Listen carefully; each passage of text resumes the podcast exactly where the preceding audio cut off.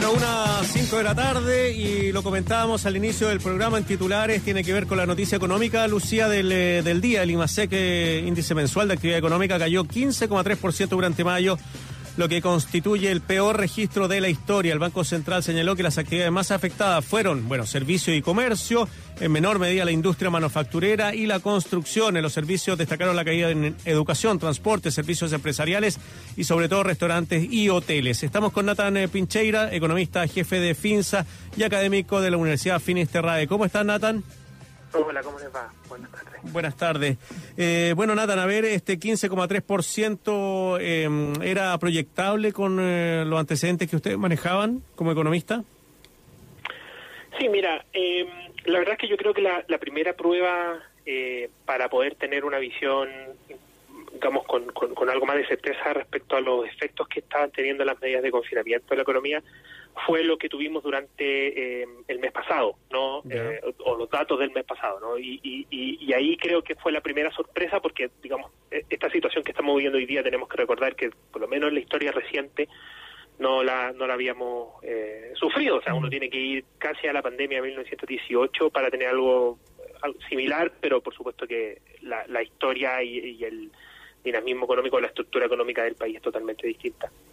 Entonces, eh, ahí tuvimos la, la, la primera sorpresa con una caída que llegó eh, algo sobre el 14%, por lo tanto, con ese orden de magnitud ya eh, hacia adelante uno pudo eh, pudo pudo ya tener algo más de, de, de idea de lo que iba a pasar durante estos meses. Y efectivamente, por ejemplo, nosotros teníamos una caída proyectada de, de 15,2, o sea, estuvo ahí bastante bastante en línea y el mercado también, en torno al 14, eh, 15%. Que, que, que lo hayamos adelantado no significa que, que, sea menos, eh, menos dramática la Claro. situación, porque eh, eh, indudablemente que estamos hablando de que eh, el flujo no de actividad durante el mes fue un 15% menor a lo que tuvimos durante eh, el año pasado y eso significa menor producción, eso significa menor eh, men- menor- menores puestos de trabajo, eso eso también lo vimos reflejado en las cifras de, de, de desempleo, ¿no? Entonces, menores sueldos, menor capacidad no adquisitiva, más pobreza, etcétera. O sea, todo lo que eh, uno puede englobar eh, en, en, en esta cifra, que de repente eh, pareciera resumir mucho, pero que eh, abarca abarca amplios aspectos sobre la vida económica de, todos los ciudadanos. Nathan, tengo dos preguntas. Primero, porque esta cifra no se da en cualquier contexto, se da en cual- contexto de pandemia donde hay que reducir la actividad productiva para poder controlar la pandemia de alguna forma. Eh, y, y no sé si eh, lo que ha pasado en otros países es similar. Esa es la primera pregunta que te quiero hacer. Si tienes una comparación respecto de hasta dónde llegó la disminución de la actividad económica en algunos países de Europa, por ejemplo, con cuarentenas más estrictas que la nuestra. ¿Y por qué te lo planteo? Y aquí viene la segunda pregunta. Incluso el ministro Briones dijo la otra vez que pensaba que esto iba a ser más corto. Algo que se ha criticado acá o que se ha propuesto por el otro lado es que es mejor hacer cuarentenas estrictas, muy estrictas, pero cortas, que laxas y largas. Y esa es la pregunta que te quiero hacer.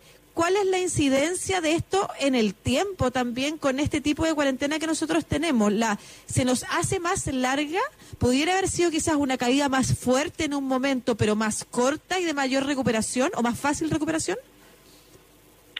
Sí, eh, mira, es, es interesante la pregunta que, que me realizas porque en realidad cuando uno mira la experiencia de otras economías en esta en esta situación, que evidentemente tiene que ver con eh, una paralización, o sea, el virus, Mm. no, no es que la gente, por ejemplo, uno puede decir, no, es que el virus está causando la, la, la desaceleración, eh, eso podría ser cierto si es que tuviésemos una situación, no sé, como, como el ébola, donde la tasa de mortalidad es 50%, o sea, evidentemente estaríamos produciendo menos porque no hay nadie que producir, ¿no? Eh, hoy día lo que está ocurriendo es que estamos tratando de tomar medidas sanitarias, ¿no? Que eh, por, por en el agregado provocan que, que efectivamente no se pueda no se pueda llegar a producir eh, los niveles que estábamos acostumbrados anteriormente o, o- o- o comparándolos con los del año normal. Primero en una comparación regional, eh, y, y me gusta la comparación regional porque tenemos muchas experiencias aquí en Latinoamérica, ¿no? Tenemos desde desde confinamientos tremendamente estrictos, casi que del día uno que tuvieron el primer contagio, a cosas eh, eh, como las que tuvimos nosotros al comienzo, que partieron con, con cuarentenas dinámicas y después eh, con confinamiento más estricto, a, no sé, lo que tiene Brasil, que...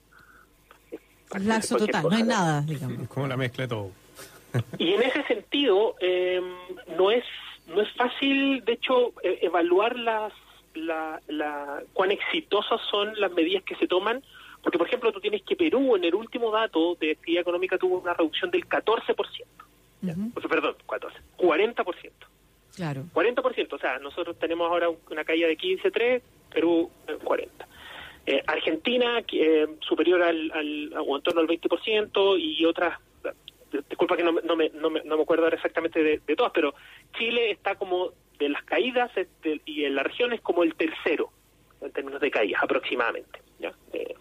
Eh, y, o sea, y es coherente la, la, lo estricto de la cuarentena con la caída de, de, la actividad económica. No, de hecho Brasil también eh, cayó. cayó ah, sí, no, eh, y cuando nos vamos a Europa, por ejemplo, también mm. las caídas son son son, son similares. Eh, cuando nos vamos a Estados Unidos, las caídas también son importantes. Allá se mide de otra forma, por lo tanto no te voy a dar el, el, el, el número exacto, pero también con caídas muy fuertes, con, con incrementos de desempleo, que eh, por supuesto con un mercado laboral que también se comporta de, forma distinta, pero con una cantidad de desempleados que no se había visto nunca antes en, en la historia, ni siquiera en los momentos más álgidos de la crisis del 29, por ejemplo. O sea, una situación una situación bastante anormal y que eh, y que y que sin duda preocupa entonces eso eh, efectivamente uno lo puede llevar a, a, al, al, ámbito que tú lo planteas y yo creo que ahí la pregunta uno no la puede evaluar simplemente desde una dimensión. Eh, y lo menciono porque de hecho cuando recién teníamos un poco las noticias provenientes de, de, China no y, ya más o menos sabíamos que esto se podía expandir al mundo no sabíamos primero cómo se comportaba el virus, no sabíamos, no teníamos mucha certeza respecto a las tasas de, de infección, no sabíamos cuáles eran los principales vectores, a quién afectaba, eh, o sea, y de hecho hoy día seguimos siendo tremendamente ignorantes aún, mm. vamos teniendo más certeza día a día, pero seguimos siendo sumamente eh, ignorantes. Piensa que al comienzo eh, el uso de mascarillas no era recomendado, sí, pues. y, hoy día, y hoy día sí es recomendado. Al comienzo pensábamos que los niños eran los principales vectores de contagio, por lo tanto suspendimos los colegios. Y hoy día nos enteramos que en realidad los niños son los menos infectados y los que menos sufren y los que menos infectan, ¿no? Eh, lo, la, la, la, lo, lo, los adultos mayores sí se ha confirmado que son quienes más sufren y quienes también tienen más mayor capacidad de infectarse. Pero, pero es que déjame terminar, porque sí. ha cambiado un poco esa visión. Por lo tanto, quizás las decisiones que en un comienzo se tomaban eh, en ese momento pudieron haber sido las, las, y no lo planteo solamente la situación de Chile, para, para todos los países que han planteado muchas muchas muchas estrategias distintas. Quizás en ese momento fueron las mejores, pero nos hemos dado cuenta a la luz de lo que conocemos hoy día, que probablemente quizás eh, con, con la información que tenemos hoy día hubiésemos tomado otro tipo de, información. Y en ese sentido hay que entender de que efectivamente cuando tú tienes una cuarentena eh, tremendamente laxa, por ejemplo, eh, de hecho, en ese momento los efectos sobre la economía probablemente sean los menores, pero tienes un costo sanitario enorme porque no solamente tienes muchos contagios inmediatamente, sino que además se saturan los sistemas de salud. De hecho, ese es el principal problema de no tomar cuarentena. Que se, y ese se, tienes y que se estira el proceso. No, no, de hecho, el proceso ahí es mucho más corto, porque, y, y, y va a sonar súper feo lo que voy a decir, pero porque se te enfermó mucha gente y se te murió mucha gente. Por lo tanto, el virus ya no tiene cómo reproducirse, ¿no? Eh, porque los virus todos generan anticuerpos, todos. Algunos más, algunos menos, duran más o duran menos.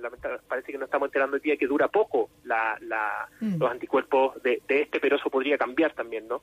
Eh, pero, pero eso es, eh, digamos, esa, esa curva sirve para este virus y para otros, que si tú eh, dejas que todo el mundo se enferme, efectivamente te va a durar poco esa, ese problema eh, de, de, digamos, de, de, de, las cuarentenas, etcétera, pero vas a tener un costo sanitario y humano y, por supuesto, que, que, al final lo que importa en las personas, tremendamente alto, ¿no? Eh, y una economía que se va a recuperar rápido. Pero, por último, bueno, con un costo gigante. Claro, eh, Nata, por último, el, el tema de, de, lo que viene. ¿Va a haber una recuperación rápida, como dicen en, no sé, en B corta, o va a ser una un tema más, más lineal hacia arriba? ¿Cómo, ¿Cómo lo ves tú, la proyección? ¿Y cuándo se va? ¿Y cuándo va a ser? Yo creo que eso, eso justamente se puede se puede ligar con esa es la segunda parte que faltó contestar de la pregunta anterior que tiene que ver bueno cuánto va a durar esto. Y efectivamente creo que eh, y lo que hemos estado aprendiendo de, de, los países que van más adelantados que, que nosotros porque le llegó el virus antes en Europa y de hecho el caso de Estados Unidos es que la salida probablemente va a tener que ir siendo muy gradual eh, muy estudiada eh, y además sin dejar de lado los, eh, los, digamos los, los, métodos de, autocuidado no etcétera y por eso mismo no entonces la actividad creemos nosotros que no se va a recuperar tan rápido como uno lo podría haber pensado en un comienzo o sea si si es que esta situación hubiese durado dos o tres meses que era lo que se planteaba antes sin duda que estaríamos viendo, no sé, un cuarto trimestre con, con, ya cifras positivas en términos de crecimiento. Hoy día nosotros creemos que eso es muy poco probable que se dé, no solamente porque eh, esto ha durado más de lo que pensábamos, sino porque eh, además esa recuperación va a ir, va a ser lenta, se van a mm. ir, las medidas de desconfinamiento van a ser de a poco y además pensemos en la misma confianza que nosotros tenemos como, no sé, para, para, para salir o no o para, para aquellos que puedan, no sé, tomarse vacaciones. Quizás eso va a esperar un poco, la gente va a querer tener un poco más de certeza, quizás esperar a que haya una vacuna mm. disponible para toda la población, eh, sumado a lo terrible y complicado que es la situación del empleo. O sea, si es que esto de nuevo duraba dos meses, tú tienes una suspensión de, contrato, leve, mm. que, gente que queda sin pega, pero pero las empresas no desaparecieron, no, eh, etcétera. Hoy día, si eso dura, lo que ha durado ahora y probablemente un poco más, eh, tienen los efectos más importantes en empleo y después cuando terminemos esto, la gente no va a tener una compañía o algo donde volver porque quizás eso quebró o desapareció. Entonces, vamos a tener una situación de desempleo que va a ser algo más, que va a perdurar más, no, no quiero decir que va a ser permanente, pero va a perdurar más y eso va eh, también a dificultar una recuperación un poquito más rápida. Yo sé que eh, hoy día se ha puesto muy de moda el tema de las letras, ¿no? Si es que va a ser B, L. Yo creo que va a ser quizá una U, pero más parecido, ¿no? Mm siempre la U es buena. Sí, siempre la U es buena.